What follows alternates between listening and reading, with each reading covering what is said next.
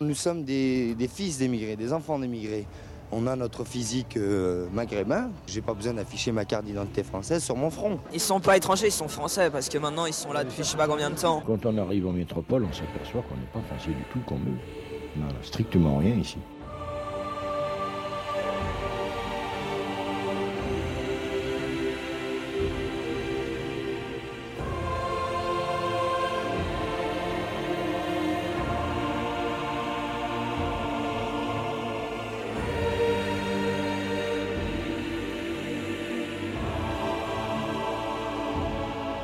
2000 ans d'histoire.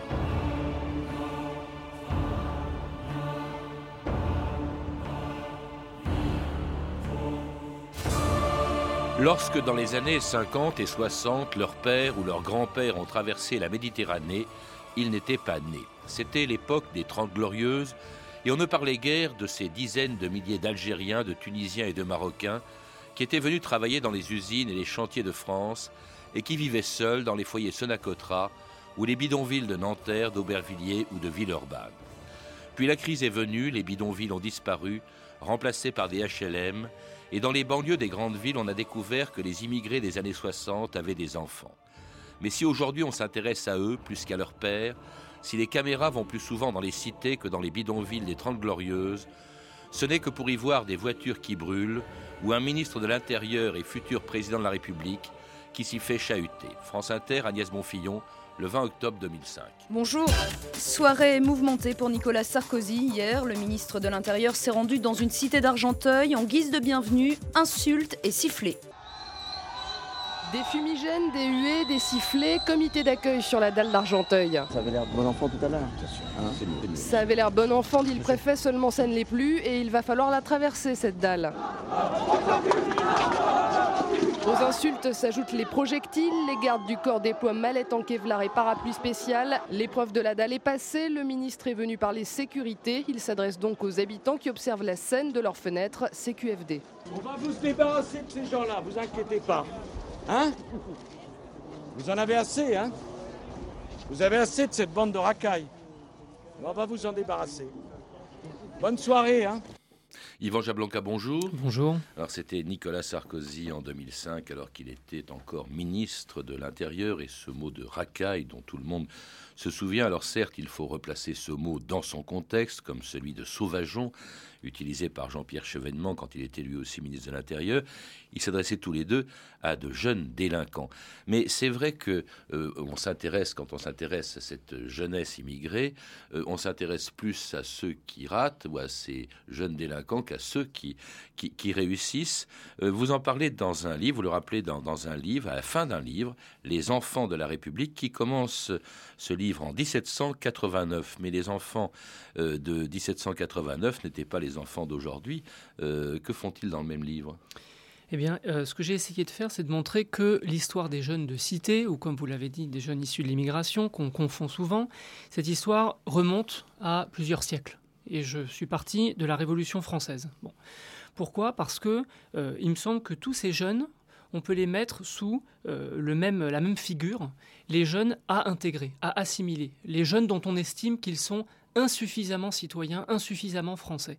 Alors pourquoi? C'est que c'est souvent le même, c'est toujours le même schéma euh, qui, qui, fonctionne depuis 1789, depuis la Révolution française. Il y a d'abord une peur sociale qui plane sur leur tête. Hein, on a peur qu'ils soient des ferments de, de, chaos social. Et comme pendant, fait euh, pendant à cette peur sociale, une ambition politique, transformer ces jeunes en citoyens ou pour le dire autrement, assimiler à la nation des jeunes, des mineurs, qui lui semblent étrangers.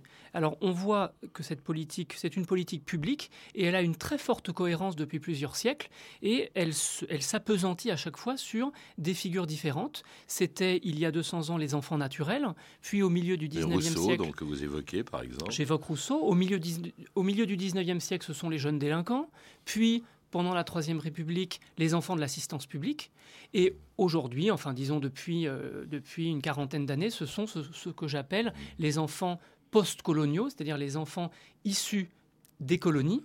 Et là, en ce sens, pour le faire de manière un peu plus raccourcie, on pourrait dire que ce livre me permet d'aller du bâtard, entre guillemets, à la racaille, comme euh, on a entendu euh, Nicolas Sarkozy le dire euh, à l'instant. En passant par les Apaches, les années folles, les Azous de l'occupation, Jean Genet, hein, dont vous parlez beaucoup, encore les, les blousons noirs de, de l'après-guerre, et dont on ne parle toujours que pour souligner, je le disais à l'instant, leurs échecs. On oublie quand même que les réussites, justement, de, ces, de ces enfants, quand ils s'appellent Rachida Dati, Fadela Amara, Azouz Begag, réussite dans les médias aussi, ou dans l'industrie les affaires, et on semble s'intéresser plus aux échecs justement des politiques d'intégration que à leur réussite. Oui, vous, le dites très bien d'ailleurs, j'aurais pas, pas grand-chose à rajouter là-dessus. Évidemment, on, insiste sur le, caractère euh, euh, angoissant, euh, menaçant, terrible de ces jeunes. Mais peut-être que le plus important n'est pas là. Le plus important, c'est qu'on en parle, tout simplement. Et je veux dire par là qu'il y a toute une, il y a des millions de jeunes dont on ne parle pas. Pourquoi? Parce qu'on considère qu'il n'y a rien à dire là, sur eux ce sont les jeunes Français, les jeunes Français de souche, comme disent certains, et ceux-là, on considère qu'on n'en a rien à dire. Alors pourquoi on parle des autres, les jeunes issus de l'immigration, pour en dire le plus souvent du mal et parfois un petit peu du bien à la marge quand ils, quand ils ont réussi dans le cinéma, dans la haute couture, que sais-je le, le problème est là, la question est là, c'est pourquoi on en parle?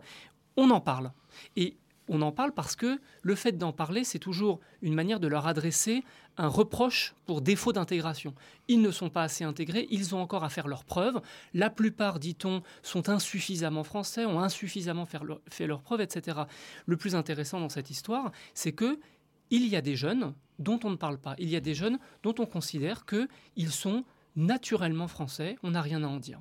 Alors on parle de ces jeunes, vous le dites, en ce qui concerne justement ces enfants d'immigrés, on en parle en tout cas beaucoup plus qu'on ne parlait de leurs parents quand ils étaient venus travailler dans les usines ou les chantiers des années 50 et 60 et quand ils vivaient dans les foyers Sonacotra ou dans les bidonvilles de euh, Nanterre.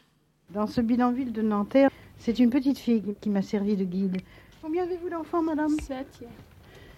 Petit? Oui, l'aînée, elle a 10 ans, 17. Vous devez avoir très froid ici, non? Oui, il fait froid et on fait demande sur demande pour pouvoir avoir un logement, il n'y a rien à faire. Et toi, tu, toi, tu es bien chauffé Pas tellement. T'as des couvertures? Oui. C'est la nuit que tu as le plus froid ou pendant la journée? Pendant la journée. Je suis tunisien. Puis j'avais cru que la France, quoi, c'était le paradis, quoi. Puis quand je suis arrivé là, ben, j'ai vu la vérité en face, quoi. Nous sommes méprisés, voilà, c'est ça. On passe 8, 8 heures à l'usine et puis on rentre là, bon, on passe la nuit au foyer, la journée au foyer. Les gens, eh ben, ils parlent devant moi des, des bounoules, quoi. Ils les appellent bounoules ou des ratons.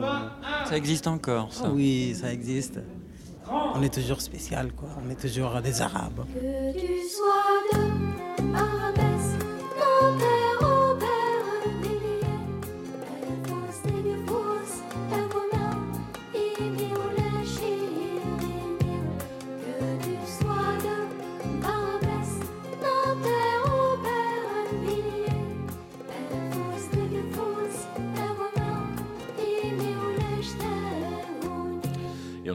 George Ananas, euh, après ces reportages qui ont été réalisés donc dans les années 60 ou 70, à une époque on ne parlait pas du tout, au fond, de la première génération de ces immigrés qui ne le sont pas tous. Vous rappelez par exemple, Yvan Jablanca, que un Algérien installé en France en 50 ou 60, au début des années 60, l'Algérie étant encore département français, trois départements français, ils sont français. Donc il y a un problème de, d'appellation, enfin de, de nom qu'on peut leur donner. Alors le problème de la terminologie, la manière dont on les appelle, ce problème est écrasant. On ne sait jamais de quoi on parle en fait. Il y a, un, chapitre d'un livre que vous intitulez Les enfants sans nom. Les jeunes sans nom. J'ai voulu dire par là qu'on ne sait jamais exactement de quoi on parle, et que ce soit dans les journaux ou euh, dans, le, dans, le, dans la bouche des hommes politiques ou dans certains livres euh, de sciences sociales, eh ben, il y a toujours des expressions fort vagues avec euh, tout un appareil de guillemets, les jeunes dits issus de l'immigration ou les jeunes dits de banlieue. Et à mon avis, toutes ces expressions sont complètement euh, nulles d'un point de vue épistémologique. Ça veut dire qu'elles n'apportent rien, elles ne veulent rien dire. Bah, surtout, elles recouvrent des réalités différentes. Très différentes, mais dans l'esprit des gens, il me semble que ces expressions se superposent. Moi, ce que j'ai essayé de faire dans ce livre, c'est de, de, renverser le raisonnement et de dire que ces enfants ou ces jeunes ne peuvent pas être définis objectivement par, euh, je ne sais pas moi, une définition sociale, ce serait des enfants de pauvres, ou une définition euh, pédagogique, ce serait des enfants difficiles, ou une définition urbanistique, la fleur du pavé, la fleur du béton, ou encore judiciaire, les jeunes délinquants. Je pense que ça, c'est faire fausse route. En revanche, ce que j'essaye de, de, comprendre, c'est le point commun parmi toutes ces, tous ces mineurs depuis la Révolution française. Et le point commun, c'est précisément qu'il y a un projet social, national, républicain qui pèse sur eux. Et j'essaye de, j'ai décidé de, ces, ces, enfants, ces mineurs, je les appelle les enfants de la loi. Je veux dire par là que il y a tout un projet à la fois législatif, mais aussi discursif national, qui les englobe et qui vise à faire disparaître en eux toute trace d'anomalie. Hein, c'est ce qu'on appelle précisément l'intégration. Et ces schémas d'intégration, euh, ils, pèsent sur les jeunes dits issus de l'immigration, mais enfin, comme je l'ai dit tout à l'heure, on peut euh, le, dépister, ce programme, depuis euh, plusieurs, mmh. plusieurs siècles. Des jeunes dont on ne parlait pas, pas plus que de leurs parents d'ailleurs, à l'époque des Trente Glorieuses, tout le monde pensait qu'effectivement, je pense par exemple aux Maghrébins, et eh bien que ces Maghrébins venus en France à une époque où il n'y avait pas de chômage, où on était à la recherche d'emploi, eh bien repartiraient dans leur pays. D'ailleurs, les politiques d'intégration euh, prévoyait justement ce retour en Algérie des parents dont on s'imaginait d'ailleurs qu'ils n'avaient pas d'enfants. Euh, on pense toujours euh, aux travailleurs immigrés seuls dans son foyer Sonacotra. et c'est tout juste si dans le reportage qu'on a entendu, eh bien on entend la voix d'un enfant dans un bidonville à Nanterre en 63. C'est vrai. Mais ce qui est encore plus vrai, c'est que des, des, des immigrés maghrébins en France, il y en a depuis le tout début du XXe siècle c'est-à-dire depuis plus de 100 ans. Bon, et ces, hommes ou ces femmes viennent avec des enfants ou en ont en France, en métropole. Ça veut dire que des euh, jeunes maghrébins, il y en a en France depuis une centaine d'années. Bon. Donc, qu'est-ce que ça veut dire dire euh, ils sont arrivés dans les années 60-70 C'est faire l'impasse sur une histoire qui est beaucoup plus euh, profonde. bon. Et alors, ce qui est intéressant, c'est que c'est à partir de la fin des années 70 au début des années 80 que là, tout à coup, ces enfants passent de l'invisibilité la plus complète à la surexposition politique et médiatique. Pourquoi? Parce que on est euh, une décennie après ou deux après l'indépendance de l'Algérie, et on s'aperçoit, pour le cas de la communauté algérienne, mais en fait euh, plus largement maghrébine, que ces enfants, leur statut va peut-être poser problème parce que leurs parents sont là, mais les enfants aussi, et les enfants, eux, non seulement vont rester, mais ils vont devenir français. Et c'est pourquoi on, s'aperçoit qu'à ce moment-là naît une, une, expression qui est appelée à un grand avenir, qui est celle de deuxième génération. Mais deuxième génération de quoi? Puisque des générations d'enfants comme je l'ai dit, il y en a, il y en a eu plusieurs dizaines de ces générations. C'est à partir des années 80 qu'on considère tout à coup qu'ils viennent de naître, ils viennent de pousser comme des champignons, semble-t-il. Et là, on considère que c'est une deuxième génération. En fait, c'est simplement parce qu'on est 20 ans après l'indépendance de l'Algérie. Et, on le découvre quand ils se révoltent, et c'est aux Minguettes, en fait, vous dites qu'on en parle pour la première fois, c'était en 1981. Blanca. Alors, euh, en effet, En effet, euh, au début des années 80, il y a plusieurs euh, signes médiatiques et politiques qui montrent que ces enfants ces mineurs, arrivent, si je puis dire, sur le devant de la scène. Alors, il y a quelques incidents, effectivement, au Minguette, dans la banlieue lyonnaise, en 1981, mais euh, ça n'a rien, rien d'une émeute, contrairement à ce qu'on dit aujourd'hui. Ce sont, euh, alors effectivement, il y a des désordres, des échauffourées, des jeunes qui, euh, qui volent des BMW et qui font des rodéos dans leur cité. C'est vrai, mais ça n'a rien à voir avec les émeutes des années 90. Et d'ailleurs, ce qui est assez piquant, c'est de voir que en 1981, quand la presse française rend compte de ces échauffourées euh, dans les Minguettes, eh bien, elle compare l'incident aux grandes émeutes qui ont lieu cette fois de l'autre côté de la Manche, à Londres, à Birmingham, et les journalistes français se moquent de la situation euh, britannique en disant chez nous on n'a quand même pas des émeutes. Alors on n'en a pas, mais enfin il y a aussi des attentats euh, racistes euh, au début des, années 80, comme par exemple l'assassinat d'un enfant à la Courneuve en 83 ou la défenestration d'un jeune homme dans, un train, dans le train Bordeaux-Vintimille en 83, qui, qui provoque une marche pour l'égalité et contre le racisme, pour la première fois justement les Français découvrent l'importance de ces jeunes issus de l'immigration. 30 000, 50 000, 100 000, les chiffres varient. Ils étaient des dizaines de milliers entre la Bastille et Montparnasse, mobilisés contre le racisme venu de la France entière, en autocar à l'appel d'un collectif national et de 70 associations, partis et syndicats de gauche. Pour les marcheurs, tout a commencé vers 13h avec le repas. Enthousiasme et émotion, bien sûr, mais aussi un peu d'inquiétude, car ces enfants d'immigrés qui marchent depuis un mois et demi ont fait le pari de rassembler 100 000 personnes. Ils ont fait le pari de réveiller les Français, ces Français précisément qu'ils ont appris à mieux connaître. La France, c'est comme une mobilette. Pour avancer, il faut du mélange.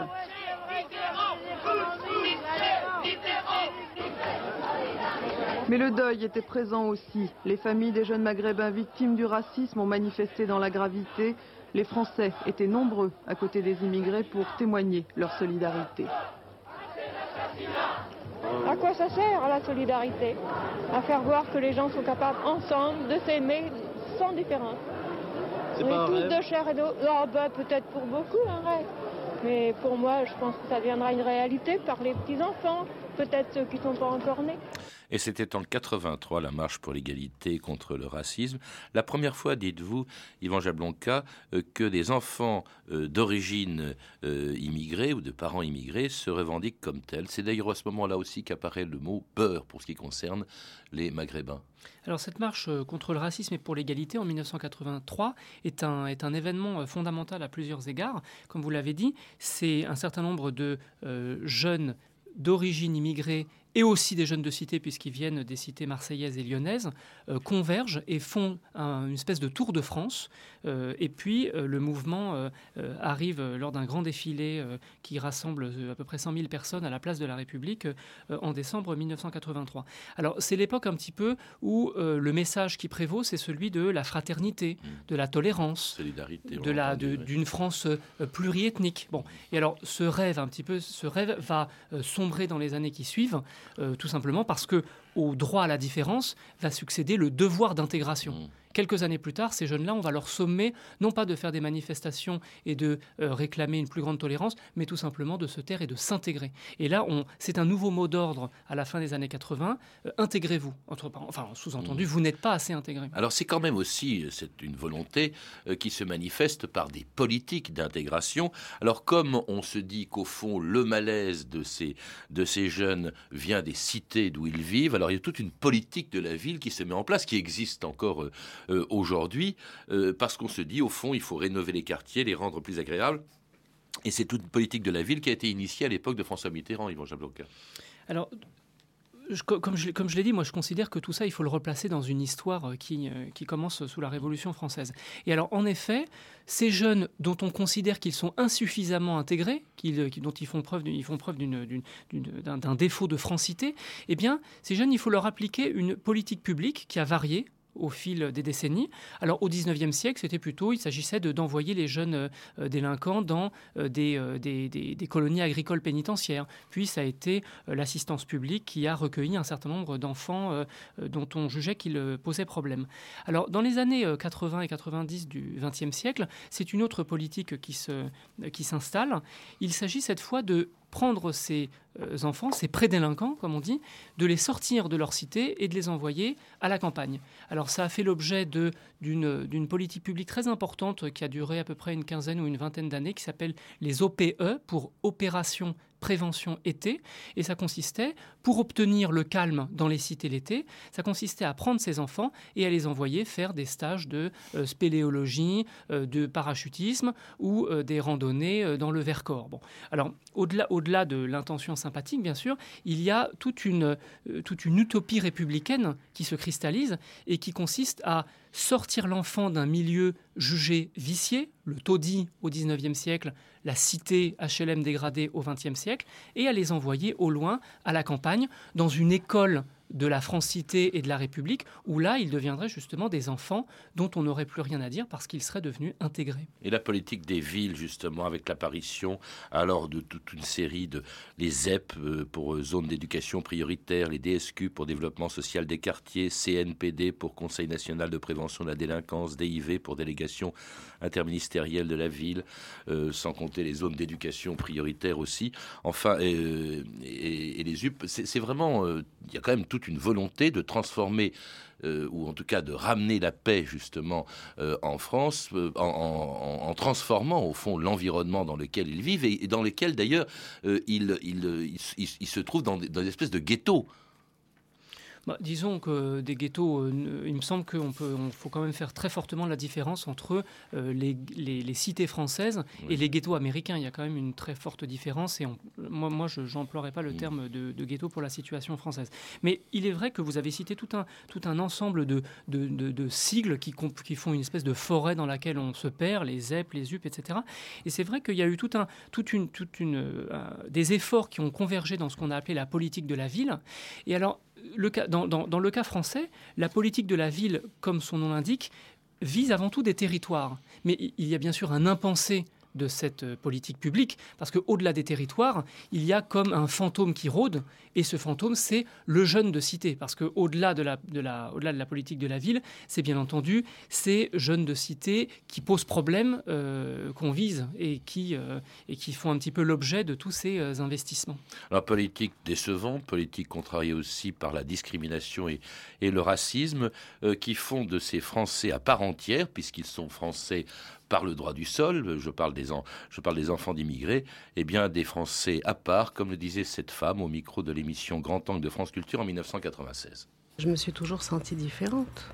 Mais la différence, je l'ai euh, vécue à l'école maternelle hein, déjà. On m'a insulté, enfin moi je l'ai pris comme une insulte parce que ça avait été dit méchamment. C'est l'Algérienne. Et de là, je me suis sentie pas comme les autres, j'étais une Algérienne et je rêvais la nuit. Hein. Moi, quand mes parents sont venus en France, moi je me sentais française et je m'en souviens très très bien. J'étais française. J'étais française à part entière et aussi française à part. Et maintenant, je me sens encore française. Il arrive un jour, on se pose la question, c'est on est quoi? D'où on vient? Qui on est? Quelle est notre histoire? C'est-à-dire que là, quand je vais en Algérie, c'est l'immigré. Je suis montré du doigt. Quand je viens ici en France, tiens, c'est l'étranger. Disons que je ne sais plus où j'en suis. Enfin, petit déjà. Je savais très bien que j'étais pas d'ici. On me faisait bien comprendre que je n'étais pas d'ici. Ce pays qui n'est pas le mien et peut-être le vôtre. Est-ce qu'un pays appartient?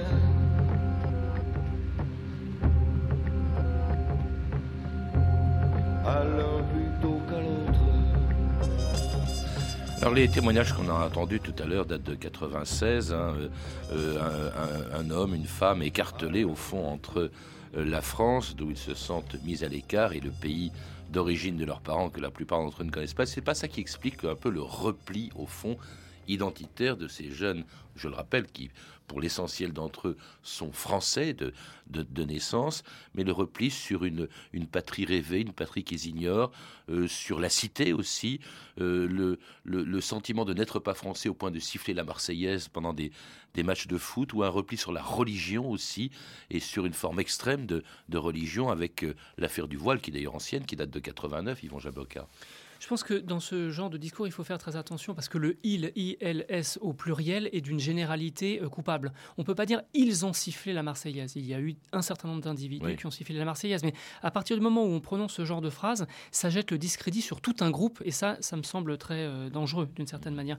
Alors, dans l'extrait qu'on a entendu. Pour certains, euh, disons, oui, bien sûr. Pour, dans, l'extrait qu'on a, qu'on a entendu tout à l'heure, c'était très intéressant parce que ce, ce, jeune homme disait Moi, on me faisait comprendre qu'on n'était pas d'ici. Mais on, on, pourrait, on pourrait euh, démontrer euh, aisément qu'au XIXe siècle, il y avait exactement la même problématique. Un enfant de l'assistance publique euh, dans un petit village du Morvan ou de Dordogne, on lui fait sentir qu'il n'est pas d'ici. On lui fait sentir qu'il n'est pas des nôtres.